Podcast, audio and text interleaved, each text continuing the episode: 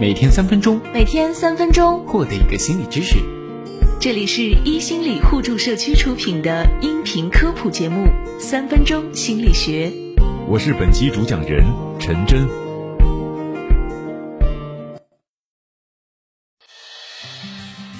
生活中，你是不是常有这种经历？试图在信任的人面前吐个槽，寻求个安慰，结果发现听完对方的话，比一开始还要生气了。为什么一些看似正常的安慰方式，实际上很无力，有的甚至是起反作用呢？今天就来和你科普最伤人的四种安慰方式，看看你遇到过几条。错误安慰类型一：一切都会好起来的。没有那么糟糕，你不要这么想。对被安慰的人而言，这其中暗含的意思是，这是你自己太敏感，你不对。此时他心中的万千苦水，他想要表达的情绪和感受，被你的话生生的堵了回去。跟处于痛苦中的人说，其实没那么糟，你不要这么想，相当于是在贬低和轻视他所受到的折磨。你在第一时间否认了他的感受。错误安慰类型二，我比你更惨。朋友想吐槽自己老板很挑剔，是希望他人能够理解自己，跟自己站在一条线上。这时候，如果你说我的老板更过分，那么听起来暗含的意思是，你的算什么？是你自己弱。如果是谈话处于倾诉阶段，匆忙地诉说了自己的经历，轻易的比惨是不妥的。错误安慰类型三，过早的说我完全理解你，我懂你。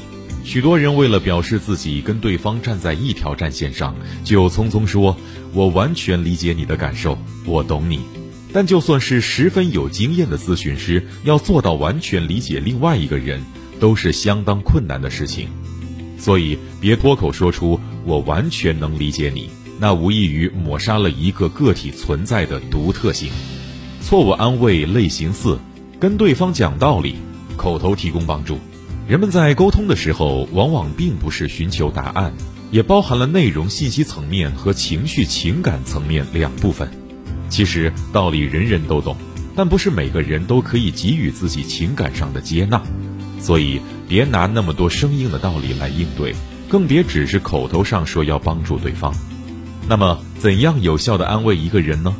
步骤一：接受他，看见他，倾听并有所回应。适当的时候，肯定对方的情绪是真切的，不加批判的回应会使得倾诉的人情绪输出的管道是畅通的，他处于一个安全、友好、有爱的倾诉环境当中，痛苦会得到缓解。步骤二，陪着他，我们在一起。有时候你觉得你什么都没做，只是陪在对方身边，甚至是听他哭一场，而他却在结束之后会告诉你：“谢谢你。”感觉好多了。当你试图安慰一个人，有时候只要待在他身边，告诉他并非一个人。步骤三，抱抱他，温暖他，走到他们身边，用肢体接触对方。有的时候，我们早已经忘记了事情发生的时候别人说过什么，可是却清晰的记得那双有力的大手，记得拥抱时候的温度。那往往是我们在黑暗里最温暖的阳光。步骤四。为他做点什么吧，直接去倒一杯热水，比说喝点热水会更有效果；直接去陪着他度过漫漫长夜，再送点吃的，比说有什么需要我帮忙的，尽管说更有力量。总之，若是想真的安慰到他，做你能做的，而不是停留在口头上。本期的分享就到这里，如果你喜欢，可以分享给身边的朋友。